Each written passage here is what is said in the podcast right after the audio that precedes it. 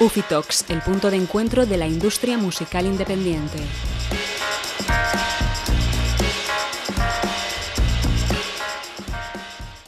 Pues Kiko de Bankiki Records, ¿qué tal? Bienvenido a Ufitox. Hola, todo bien. Bueno, venimos aquí a hablar de Bankiki Records y que nos cuentes un poco todo sobre vuestro sello estudio, pero primero preséntate tú y cuéntanos un poco tu historia, cómo has llegado hasta aquí. Bueno, pues yo, mi nombre es Francisco Jaquewalda, aunque todo el mundo me llama Kiko. Y yo empecé en la música cuando tenía 13 años con, pues supongo que, que la misma historia que muchos, ¿no? Con una guitarra por casa, un amigo que te enseña un disco de Green Day, otro de Nirvana, y bueno, empiezas a descubrir sonidos que te, que te gustan, ¿no? Que en mi caso fue el rock. Empecé a estudiar guitarra y poco a poco fui conociendo gente pues de, de mi barrio que también tocaba la guitarra. Al final montamos una banda y, y ya pues empecé con, con estudios, ¿no? Fui al liceo, luego me fui a hacer clases como profesor, acabé sacándome una carrera de música como bajista en interpretación y resumiendo un poco, después de varias bandas por las que pasé y me asesoré para ver cómo funcionaba un poco la industria, pues nada, mi pareja quiso montar un, un proyecto nuevo y dijimos que lo íbamos a hacer nosotros. Y para hacerlo nosotros, pues nos dimos de alta como empresa, que de aquí nace Bankiki, Bankiki Music SL. Esto fue el 22 de marzo del, del 2021. O sea, justo después de la pandemia nos encontrábamos que habíamos sacado un disco en el 2019, lo había autoeditado ella, y luego ya en el 2021, después de, de la pandemia, dijimos, nos lo hacemos nosotros. Y en ese momento es cuando yo me pongo de administrador de- del sello y empezamos pues a, a gestionar pues nuestra banda y empiezan a aparecer un par más como es Arumbo, es la Tour de Carol de aquí de Cataluña y un par de fichajes más que estamos haciendo y que, que vamos a, a gestionar para, para el 2023. Entonces, Bankiki nació como sello en un primer momento, pero ahora tenéis también un estudio, ¿no? Bueno, el estudio lo teníamos, Ah, siempre lo habíamos tenido, claro, y podíamos hacer cosas. Lo que pasa es que no, no lo teníamos de, de cara para, para usarlo para otras bandas porque era algo personal nuestro. Y claro, cuando ya decidimos hacer el sello, es cuando ponemos nuestro estudio a disposición de los artistas que están con nosotros. Además de que nosotros somos un sello que por suerte o por desgracia pagamos los másters de los artistas. Ahora mismo estamos, que hemos descubierto un artista en las Islas Canarias y estamos pues, hemos decidido pagarle un máster aquí en, en Cataluña con Marc Martin y hacer pues producciones, intentaremos que sean lo más, con, con la máxima calidad posible. Y lo que podamos hacer nosotros en el estudio, lo hacemos. Y bueno, has mencionado ahí un par de, de grupos, si quieres contarnos más sobre los artistas con los que trabajáis. Pues actualmente estamos trabajando con tres, porque ya digo que todo lo demás es nuevo, son, se están cerrando las relaciones. Y con los que estamos trabajando mucho, pues tenemos a Arumbo, que están en, tocan muchísimo en Bélgica, mucho, muchos festivales de Bélgica. Porque la mitad de Arumbo, ellos son dos chicos, son Jonas y Marta, y Jonas es de Bélgica. Entonces, parece ser que allí, con poco que, que se, que se haga, de seguida les gusta. Supongo que también el hecho de que cantan en español y uno es de allí y la, y la Marta es de aquí de, de Barcelona, de Cardedeu. Y parece ser que está funcionando muy bien. Ellos lo que hacen es un world music muy, muy chulo, muy tirando a ojos de brujo, la pegatina, sin que, sin que sea tan pachanguero, tanto de fiesta mayor. Ellos están más centrados en un, en un, en el mensaje de la música medicinal, música ancestral. Está, es world music puro de toda la vida y con, y con raíces. Y luego tenemos a, bueno, Terrorist of Romance, que es la, la banda de Vanessa, la fundadora también del sello, que ahí se empezó trabajando con Manuel Colmenero como productor en el primer disco, todo en inglés. Luego en el segundo disco ya empezamos un poco a, a volver al hecho de que estamos en España, vamos a cantar en español. Pero claro, lo que pasa con Vanessa es que ella es ítalo-noruega. Su idioma, claro, su, primer idioma es el italiano, el segundo es el inglés porque por sus estudios, que había estado en un, un colegio americano, y el tercero es el español. En verdad, para ella, cantar en español es mucho más difícil que el inglés. Mm. Pero bueno, lo estamos haciendo y la verdad es que le queda un tono muy bonito, muy parecido a Julieta Venegas, con un seseo que tiene ahí suyo por, por el acento italiano, muy bonito, sí. Y de hecho ahora estamos preparando un nuevo disco, casi creo que el 70% será en español. Y por último, una de las bandas que tenemos más activa, que sale mucho en redes sociales, es la Tour de Carol, que es un pop rock a la, a la catalana. Es como una mezcla de Green Day, Travis, es, bueno, es, es alternativo. Pero a mí me recuerda a aquellos grupos de, del 2000 hacia adelante, con sus guitarras, un poco de garaje, pero muy limpio, poca distorsión. Es como el, el Green Day descafeinado, ¿sabes? La verdad es que... Y estos están teniendo muy buena acogida porque los vamos metiendo en salas, aquí en las radios van sonando bastante, en ICAT, en, radios de aquí de Cataluña y, y los chicos son súper majos, son, son muy buena gente. Y con estas bandas trabajáis como la parte editorial, pero también tenéis un poco el modelo 360, ¿no? De también management y, bueno, como estás diciendo, también el Sí. booking de salas y tal, también lo estáis moviendo vosotros, ¿verdad? Sí, nosotros lo que con, con todos los artistas hacemos un 360. Si hubiésemos estado en, yo qué sé, en el año 85, 90, pues claro, con la venta de discos seguramente era más que suficiente, que es como lo hacían antes, ¿no? Al Mm. menos eso tengo entendido. Ayer estuve hablando con, con el expresidente de Ocus, con Eugeni, y me, me, me sacudió la cabeza así bastante para saber un poco cómo estaba la industria antes y cómo está ahora. Y lo que vemos es que sí, sí, hay que ir hacia el 360 porque al fin y al cabo tú vas a coger un disco, lo vas a distribuir en todas las plataformas posibles porque es lo que vas a hacer, ponerlo en tiendas digitales. Vas a fabricar discos en base también del éxito que tenga el artista y de cómo llena salas. Porque claro, si ves que el artista no está funcionando, ¿para qué vamos a fabricar discos? O sea, no, no van a haber ventas. Entonces, el, el modelo 360 lo que hace es un poco que tú como sello puedas invertir lo que, lo que creas conveniente para ese artista y pueda ser rentable porque, porque estás gestionando todos los aspectos y todos los derechos de, de ese artista. Sí, es un poco, vamos, las personas con las que estamos hablando de distintos sellos y demás es un poco lo que compartís en general, que al final es casi mejor eso, involucrarse en todas las partes que puedas, para, tener un poco la idea general. Yo creo que sí, porque además también tienes el artista en- centrado en un, en un sello.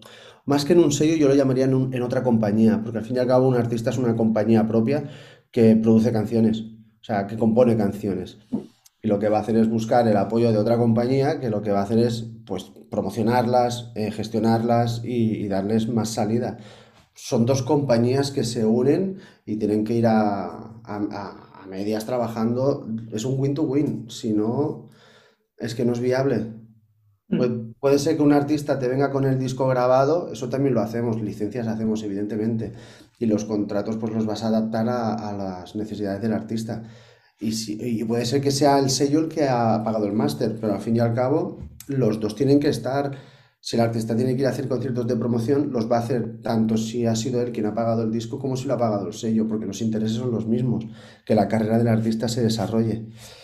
Así que yo creo que el modelo de 360 es el que tiene que, que, al menos por ahora, es el que, es el que mejor se adapta a las circunstancias de, hoy en día. Y otras actividades que desarrolléis ahora mismo, he visto un poco las Bankiki Sessions que teníais y, y Ah, las mm. entrevistas y demás, pero bueno, si nos quieres contar ahí algo más que Sí, tengáis en mente. esto, esto, claro, esto nace porque, bueno, yo soy un poco en- enamorado de, de la producción, porque como, como te explicaba antes, yo vengo pues de, de estudiar instrumento, de hacer armonías, solfeo, arreglos. Entonces, tengo mucha pasión por los estudios, por, por, por estar metido y tocar. Y pensábamos, ¿qué más podemos ofrecer a nuestros artistas? Pues para que tengan contenido. Al fin y al cabo, muchos artistas lo que hacen es, pues me pago una sesión en, en un, en tal estudio y me hago un vídeo en directo. Mm. Nosotros con nuestros artistas tenemos la opción de decir, un momento, dentro de esta promoción que vamos a hacer de, este, de estos tres temas, pues os proponemos hacerlo en nuestro estudio. Evidentemente, nosotros no le cobramos nada a nuestros artistas. Vienen a nuestro estudio, yo me apasiono con lo que estamos haciendo, monto todo un kit aquí, tenemos una... Si has visto la Bankiki Session, tenemos una biblioteca muy bonita y Mm. tocan delante de la biblioteca, que está entre, entre mi oficina donde estoy ahora y el estudio, justo está en medio de la biblioteca. Y ahí caben hasta cinco, entre seis personas caben bien, pero para mí los vídeos de cinco son, son perfectos, de cinco hacia, hacia abajo, quiero decir. Y ellos interpretan ahí los tres singles, por ejemplo, que, que hayan trabajado de ese álbum para promocionarlos y les hacemos una actuación así minimalista, un poco, un poco como vienen haciendo los de NPR, los de Tiny Desk, Sí, pero a, a nuestra manera, con nuestros recursos y como tenemos la suerte de que tenemos un estudio y micrófonos, pues podemos conseguir un buen sonido y, y que sea algo de calidad. Además, tenemos cámaras, lo tenemos todo. Hacemos con mucho gusto, sí, sí. Las Bankiki Sessions creo que, que será algo divertido en un futuro. Qué guay. Bueno, y hablando de futuro, justo te iba a preguntar que, bueno, ya has mencionado que quieres seguir con las Bankiki Sessions, pero que, ¿cómo ves Bankiki en el futuro en general? Pues que fuera. esto es, esta es una, es una buena pregunta y además me la haces en un momento de mi vida que, que es importante para mí, porque llevamos unas semanas a base de reuniones con antiguos eh, directivos de la industria, expresidentes, pues como te decía antes, de, de Ocus, Alugeri, y, y me estoy reuniendo para que realmente nos asesoren y nos digan hacia dónde debemos ir. Claro, uno cuando monta una empresa muchas veces es muy romántico. Y, más en nuestro caso, que es, esta empresa la hemos montado yo y mi pareja para mover nuestro, nuestra, nuestra banda, Terrorist of Romance. O sea, más romanticismo que ese no sé si puede haber en nuestro caso.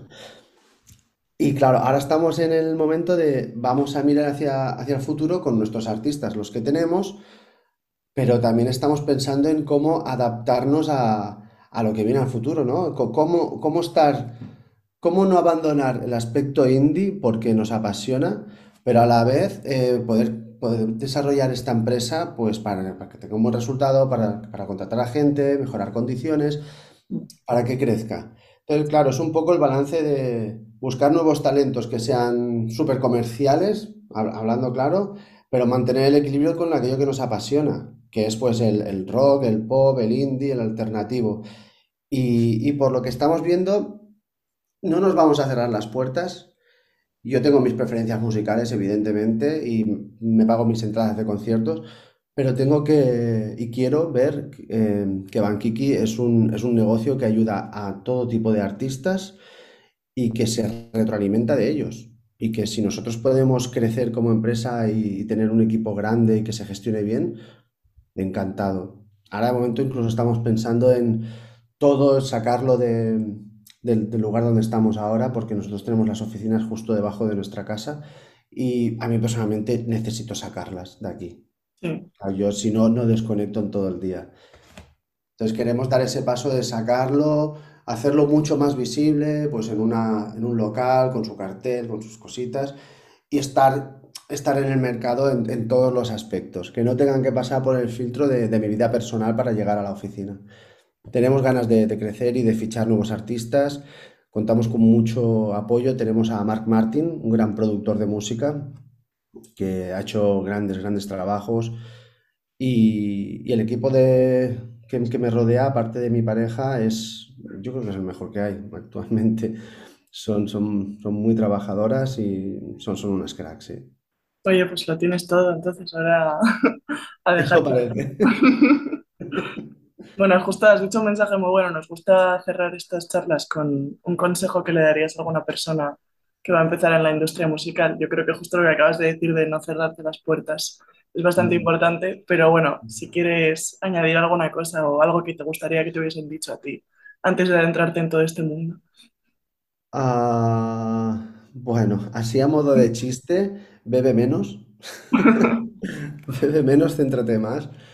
Pero en realidad, si yo me, me diera un consejo ahora mismo, lo que me diría es, escribe, escribe en un papel lo que quieres y léelo en voz alta y a partir de ahí eh, pi- piénsalo. Porque yo creo que por mucho que te diga, no, tienes que ir hacia aquí o tienes que ir hacia allí, lo mejor es que sepas hacia dónde quieres ir y cómo lo puedes gestionar para que sea, pues, lo más rentable posible, tanto como, co- como la gestión del, del tiempo de tu vida o como la gestión de- del dinero que vas a invertir y el que vas a ganar, o sea, todos los aspectos. Yo creo que una, esto lo digo porque yo he hecho mucha terapia y la verdad es que escribir las cosas y leerlas después me ha ayudado mucho. Luego al final el corazón y, y la cabeza se pondrán de acuerdo, seguro. Oye, pues nada, muchísimas gracias, buen consejo y, A ti, un placer. y nada, que siga creciendo Bankiki y que lo veamos de cerca. Sí, sí, sí. Tengo que ir a Madrid. Estás en Madrid, ¿verdad? Sí, estamos ahí. Sí, pues dentro de poco ir a Madrid, ya te avisamos y nos vemos por allí. Vale, genial. Pues muchísimas gracias, Tico, encantada. Un placer y un fuerte abrazo. Si te ha gustado esta charla, puedes compartirla y si quieres saber más de nosotros, puedes seguirnos en nuestras redes sociales arroba ufimúsica o en nuestra web ufimusica.com.